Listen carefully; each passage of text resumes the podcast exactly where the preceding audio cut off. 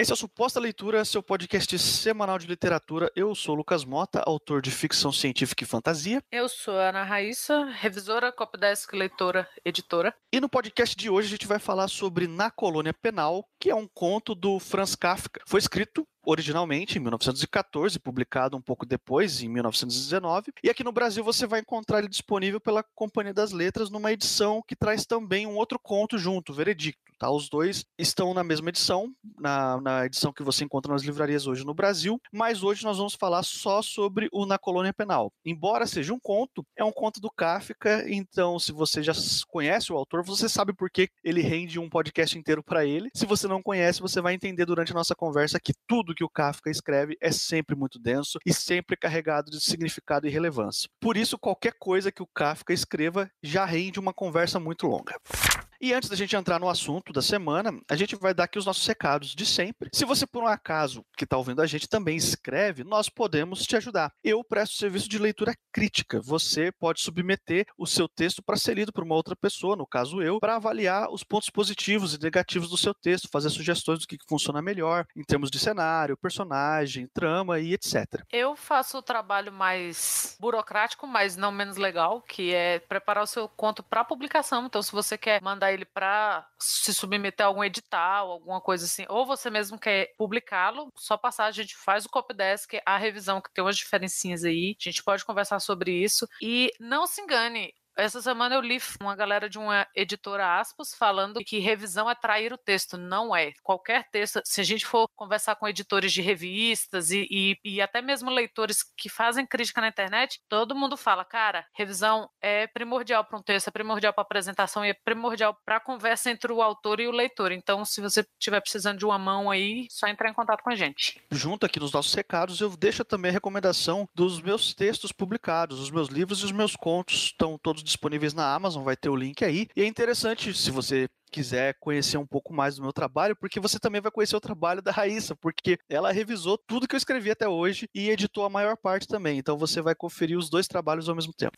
Como o Lucas falou, para quem conhece o Kafka, né, já, a gente já sabe o que esperar mais ou menos. E o Kafka é um, um autor que, que é muito conhecido e ele é referência para muito escritor até hoje. Ele nasceu no finalzinho do século XIX, 1883. Ele era tcheco, um judeu tcheco, mas ele escrevia em alemão, tem isso, ele, por isso que ele é colocado, né, categorizado dentro da literatura alemã, porque ele escrevia em alemão, toda a sua produção foi em alemão. E ele tinha um grande amigo chamado Max Brod, que é o cara para quem a gente deve os livros do Kafka, porque o Kafka publicou muito pouco enquanto era vivo, ele não ficava muito satisfeito com seus textos e ele trabalhava muito tempo nos textos. Ele era um cara que tinha um trabalho muito burocrático, o Kafka, e isso explica muito das suas obras, né? E ele era formado em direito, ele trabalhava numa empresa de seguro, então ele tinha um trabalho extremamente burocrático e ele era muito infeliz com isso. Ele falava que isso atrapalhava muito a sua criação artística. Então muita coisa ele, ele não publicou por falta de achar que estava bom e tal. E quando ele ficou doente, ele falou com esse amigo dele, com o Max Brod, que era editor na época, falou: "Cara, queima tudo, né? Nada que eu que eu não publiquei, pode, eu não quero que veja a luz do dia, tal, fica na gaveta". E ele foi falar isso para um amigo dele, né, que era amigo dele, provavelmente um admirador e era editor. Então o cara fez o quê? Publicou tudo. E é graças a isso que a gente tem, inclusive, o Castelo, que é um livro do Kafka que não é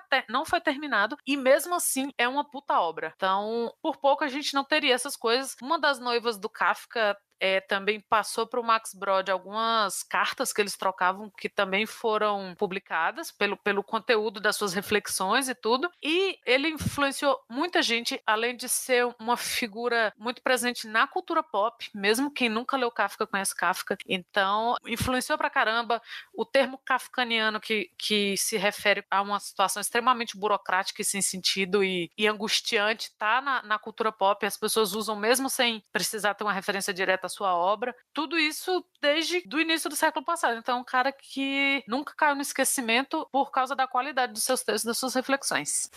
E o conto que a gente vai conversar hoje, na colônia penal, é uma história que tem uma premissa muito simples. É basicamente a história de um explorador e ele é batizado assim mesmo. O nome dele no texto é explorador, ele não, é, não tem um nome próprio comum. E esse explorador está visitando uma colônia, que é uma colônia penal. É a colônia penal do título. É um, é um local isolado onde há presos e condenados, pessoas que foram julgadas. E esse explorador, ele basicamente está visitando essa colônia penal. Não fica claro a qual país essa colônia pertence exatamente, só diz mais ou menos a região ali. Ou seja, não fica claro politicamente a qual país a colônia está subordinada, e ele, ele fica encarregado de assistir a execução de um prisioneiro condenado à morte e tomar notas e avaliar o que está acontecendo ali. Com essa premissa simples, a gente é jogado num texto bem clássico do, do estilo do, do Kafka mesmo. É uma narrativa muito densa, muito complexa, apesar da premissa ser simples, o que está sendo dito ali é complexo pra caramba. As cenas são angustiantes, a gente vai falar um pouco mais sobre isso daqui a pouco, mas é, é, muito assim, o estilo inconfundível do Kafka tá nesse texto aqui. E já emendando aqui nessa sinopse, que eu acho que eu não preciso dizer muito mais do que isso para explicar qual é a premissa do conto, mas já emendando na sinopse, eu já faço uma pergunta para você, Raiz. O Kafka, ele é conhecido por ter um estilo de narrativa que algum, alguns críticos literários é, chamam de labiríntico, de ser um texto mais denso e não é um, uma leitura muito fácil, principalmente para pessoas que não estão acostumadas com o texto dele. E na minha opinião, é, o Kafka, a, o, a, o que faz dele ser o Kafka, o que faz dele ser esse autor tão importante para a literatura que a gente sempre comenta e sempre estuda até hoje, está sempre, na minha opinião, sempre numa segunda camada da história. Nunca é aquela premissa simples que ele quer contar a sua história. Até a gente pode citar aqui rapidamente o Metamorfose, que é o mais famoso dele, que conta a história de um do Gregor Samsa que acordou na própria cama transformado em um inseto. Mas a, o livro tem essa história, essa premissa simples também, apesar de surrealista, mas o ouro do Kafka não tá nessa premissa simples, está sempre numa segunda camada, em algo que ele escondeu, em algum significado que ele colocou por trás de, da premissa simples das histórias dele. Você concorda com essa afirmação? Ah, concordo muito. Eu acho que o Kafka não seria o Kafka se a gente achasse que o processo fala só sobre um processo e que o Gregor Sansa só virou um inseto. E na Colônia Penal mesmo, que é um conto, cara, é super curto, a minha edição é bem pequenininha, pequenininha mesmo, ela é um quarto de, de tamanho de A3, assim, e tem, sei lá, 30 páginas, o que seria 20 páginas normais, né? E assim, não é só sobre uma execução numa colônia penal, ele pode ser visto de vários prismas. Um deles, assim, a gente pode pegar pelo lado do explorador francês ou de, né, de, de um país, digamos, europeu, que ele não deixa isso muito claro, mas provavelmente é. A visão desse explorador sobre uma colônia, né? Assim, você pode ver por esse prisma, você pode ver pelo prisma da pena de morte mesmo em si, você pode ver pelo prisma da punição sem julgamento ou com julgamento muito labiríntico, como você falou. Nas edições que eu. Eu acho que todas as traduções foi, foram feitas pelo Modesto Carone. E ele fala que o Kafka queria fazer uma, uma só coletânea e lançar o Veredito, o Na Colônia Penal e a Metamorfose juntas, porque são narrativas que a gente nunca sabe o que aconteceu, realmente qual foi o crime da pessoa, mas você só sabe que a pessoa é culpada de alguma coisa. E que disso você não pode duvidar. São, são palavras palavras do conto, assim. O, o, a culpa é indubitável, assim. O cara é culpado. E é isso que é o, o cerne da, da obra do Kafka. A gente tem uma narrativa superficial, até banal, às vezes, mas o que ele quer mostrar, o cerne do, da abordagem dele, é sempre muito profunda. E eu acho que nunca é uma leitura só. Assim. Eu posso ver por um lado, você vê por outro, e que são lados que, que se conectam e conversam ali. Eu queria fazer uma observação aqui. É, o grande momento, assim, o grande, o grande objeto de discussão desse conto. Assim, ah, por exemplo, na Metamorfose a gente tem o homem se transformando espontaneamente em um inseto. Aqui, o, o grande objeto de discussão nesse conto é a máquina. Existe uma máquina na qual o prisioneiro é colocado e essa máquina é um instrumento de tortura e também de execução. Existem des descrições até bem visuais do que a máquina faz com, com a pessoa que está nela. Enfim, existe toda uma discussão por trás. Analisando do ponto de vista de que a gente não está tá falando de um autor qualquer, e sim do Kafka, para mim, essa ideia da máquina torturando diretamente uma pessoa, ou em uma outra leitura você pode entender de acordo com as descrições, e, e alguns pedaços da máquina são de vidro e são pontudos e raspam na pele da pessoa, então você pode interpretar também como a máquina está mastigando o homem. Isso, para mim, tem um significado muito grande, não só dentro do conto, não só a parte literal, da cena de tortura em si, como toda aquela metáfora. Uma coisa que o Kafka é, é, é, é muito político. Todos os textos dele são políticos pra caramba. E tem sempre alguma coisa muito forte para dizer. E ele sempre tem alguma uma reflexão muito profunda para trazer. Nunca é de graça as coisas que ele faz. Então, por isso tudo, eu sou levado a crer que a máquina mastigando o homem aqui nesse conto é uma metáfora muito grande para, se, se, você quiser chamar de, por exemplo, ah, o sistema. O sistema é foda, por exemplo, né? Ou, mas eu acho que isso seria dentro do contexto do conto seria uma interpretação até muito rasa e muito vaga. Mas essa ideia de ter uma máquina, uma estrutura muito entroncada, muito engenhosa, torturando uma pessoa mastigando uma pessoa e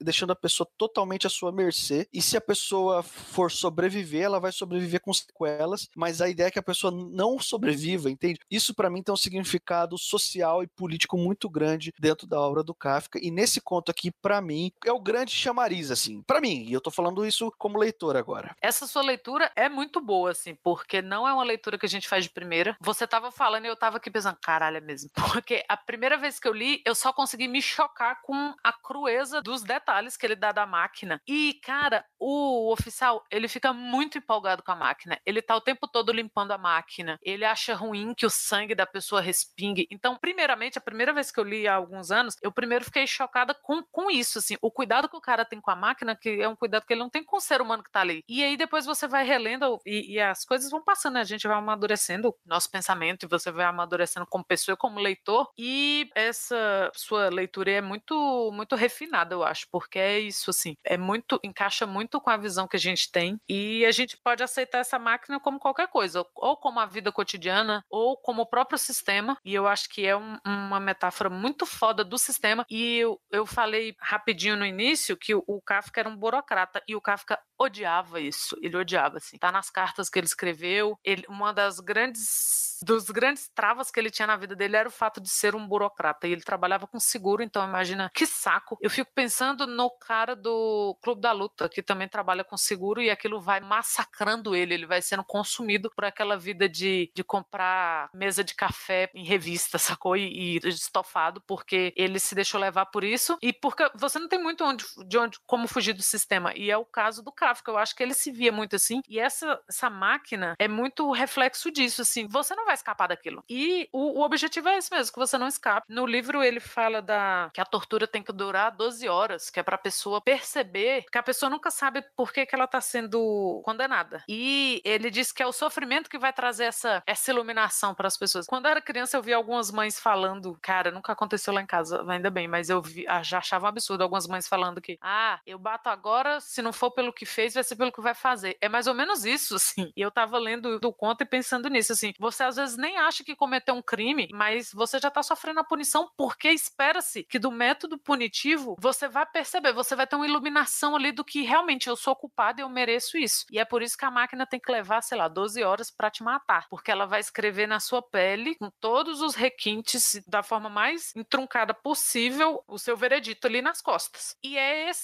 essa demora que vai criando esse simbolismo da máquina tá engolindo a pessoa, ela tá mastigando a pessoa e ela deixa a pessoa sem nada. A pessoa ela não sabe por que, que ela tá ali, ela não sabe por que, que ela tá sofrendo aquilo e ela só sabe que ela não vai sair dali. E se a gente pensar, o que você falou que, que é muito político os textos dele, e se a gente pensar por esse viés, cara, é quase explícito assim. Explícito não no sentido de obviedade, é explícito no sentido da crueza da coisa, assim, ó, é isso aqui que vai acontecer. Você não tem saída, você não sabe por que, que está aqui e a vida, o sistema é isso aqui. E você vai entrar nessa roda viva, você vai entrar e a máquina vai te moer, né? A gente não vai comentar sobre os acontecimentos da segunda metade do conto, porque, como sempre, a gente não quer estragar a experiência de leitura de você, ouvinte, que por um acaso ainda não leu esse conto. A gente quer que você leia e que você tenha suas próprias impressões e considerações sem ser influenciado pelo, pelo que possa vir a acontecer no final da história. Mas, como menção, eu queria falar sobre algo que acontece na segunda metade. Eu não vou dizer exatamente o que, que é, mas quem lê o conto vai saber. Envolve uma decisão do explorador e uma decisão do oficial. Porque o oficial ele está apresentando a máquina o tempo todo para o explorador, que está fazendo perguntas e que está fazendo as suas anotações, até o momento que o explorador precisa decidir se ele vai falar ou não para o oficial que ele reprova aquilo tudo que está acontecendo ali. E aí chega um momento que ele toma a decisão, o explorador toma a decisão do que, que ele vai fazer com aquilo que ele está sentindo, e a, o que ele faz gera uma reação no oficial que é uma decisão muito significativa, principalmente se você pensar do ponto de vista da segunda camada que a gente está discutindo aqui nesse podcast. Então, você que já leu o conto sabe do que a gente está falando, e você que não leu, a gente recomenda que você leia, é claro, né? Ah, sim, de forma alguma é um, um conto que, que passa batida, ah, não precisa ler não, que você já pegou. E Cara, é rapidinho de ler, ele tem esses momentos que você vai se chocando e depois por baixo do choque, que é a primeira camada, eu acho que de todos o, o, o, os contos do. Todos os textos do Kafka tem isso. Primeiro você toma um choque, né? Ou é uma repulsa, ou é um estranhamento e tal. E aí depois você vai entrando, vai aprendendo essas coisas, e aí é sempre um incômodo. Qualquer camada, nenhum é de boa. Você vai passando pelas camadas do texto e é sempre um incômodo, e você vai ficando mais. Você termina incomodado. Você começa a ler espantado, você termina incomodado e você fica pensando. Agora mesmo a gente está aqui, né, conversando e gravando e, e, pensando, assim, caramba. E é um estranhamento que ele não te deixa mais. Você não consegue mais passar pelos assuntos que, os, que o conto do Kafka aborda e não pensar nisso. Por exemplo, com, quando a gente percebe isso, né, o explorador, no início ele tá meio desinteressado, não se explica muito bem por que, que ele tá ali, e o oficial tá empolgadíssimo mostrando a máquina, olha o que, que nós temos aqui e tal. E você começa a ver essa, mais ou menos essa relação relação né, do, do velho mundo com o novo mundo e como que as no, o, né, que antigamente era chamado novo mundo, mas como que as coisas podem ser vistas de uma forma meio. Algumas vezes eu tive esse incômodo assim do, do explorador tá olhando para aquilo e pensando assim, nossa, mas que atrasados, que aborígenes, que, né, que, que você precisar de um método requintado desse para punir alguém. E aí daqui a pouco você se dá conta de que a gente não tá melhor que isso, não, porque não é pela crueza do que acontece, é pela sutileza do massacre, como o massacre acontece acontece, não só fisicamente, mas com tudo. E aí você vai se aprofundando nisso e vai ficando incomodada. Acho que não tem outra palavra, não. É incomodado. Raíssa, de 0 a 5, qual é a nota que você dá pra Na Colônia Penal do Franz Kafka? Bicho, eu tinha dado 3.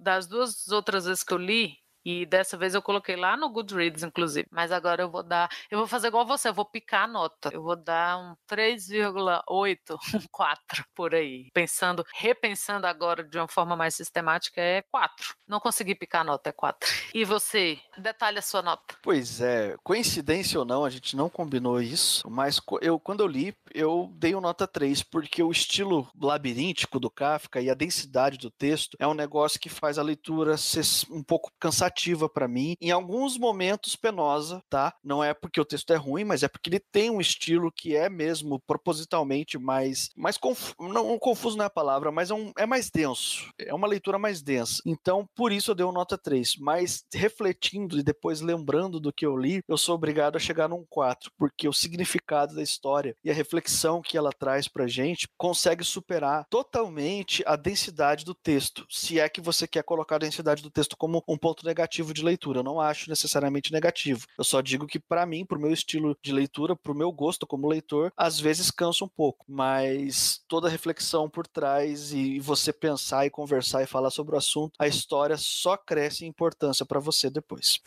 É isso aí, estamos chegando aqui no final desse podcast. Convido você, se por um acaso você ainda não assina o nosso feed, você pode assinar. Estamos no iTunes, em qualquer agregador da sua preferência. Estamos disponíveis no Spotify também, para você acompanhar todos os nossos episódios por lá, caso você prefira. E você pode seguir a gente no Twitter. Meu usuário no Twitter é Ana com dois N's, R, Raíssa com dois S, todas as letras dobradas. E a gente tá sempre trocando as ideias por lá, a gente tá sempre falando de leitura, compartilhando a galera legal. E se você quiser me seguir também, o meu é MR Lucas Mota. Esse foi o Suposta Leitura. Eu sou o Lucas Mota. Eu sou a Ana Raíssa e até a semana que vem.